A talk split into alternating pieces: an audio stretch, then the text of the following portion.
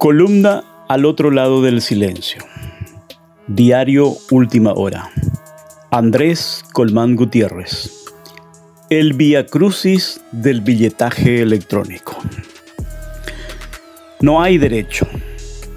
La gente necesita viajar, ir al trabajo, al hospital, a hacer compras, a pagar cuentas, a buscar a los hijos, a hacer su vida. Pero no puede.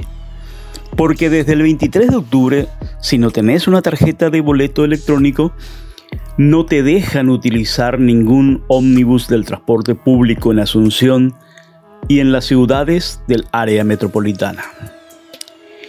El problema es que conseguir dicha tarjeta resulta una misión más imposible que conseguir a un político honesto a quien votar como autoridad en las elecciones.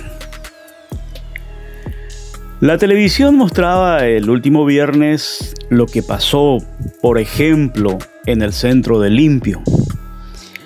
Filas de seis cuadras de personas aguardando bajo el sol para tratar de comprar una pinche tarjeta. Ciudadanos peleándose con otros ciudadanos por poder acceder a un servicio básico elemental.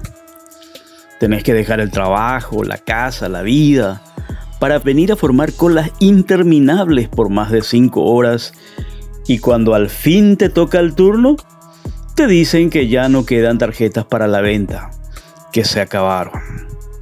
No hay derecho.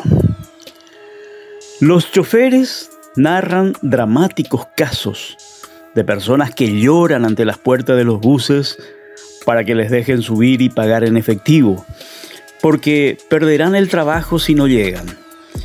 Pero las instrucciones son estrictas. Sin tarjetas no hay viaje. Si no tenés, jodete. El paso del pago en efectivo al uso de las tarjetas electrónicas para viajar en bus iba a ser supuestamente un salto a la modernidad. Eso nos habían dicho también cuando nos encajaron el fiasco del Metrobús. Un trámite sencillo y fácil para hacer nuestra vida más cómoda, más digna, más funcional. Pero ya ven lo que sucede.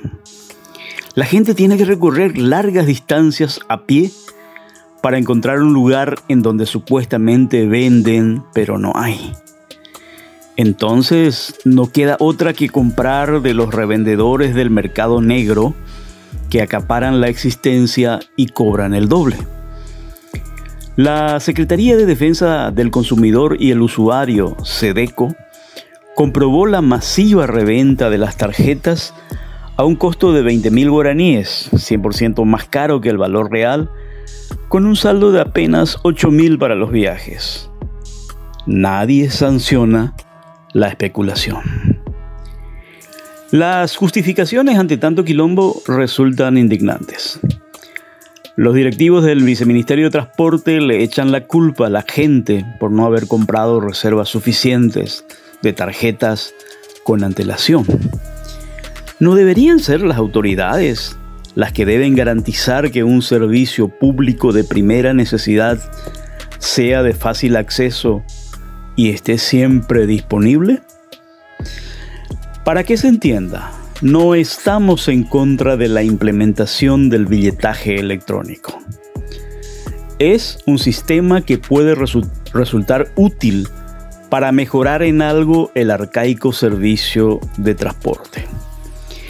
Lo que cuestionamos es la manera chambona, precaria e irresponsable en que se implementan estos sistemas sin prever los, los efectos ni tener planes de contingencias, provocando aún más padecimientos a los ciudadanos. No hay derecho. Juegan con los más pobres. Coste que en el Paraguay nos plagueamos mucho ante las cámaras de televisión y en las redes sociales, pero nadie todavía pierde la paciencia y se pone a romper todo como pasó en Chile.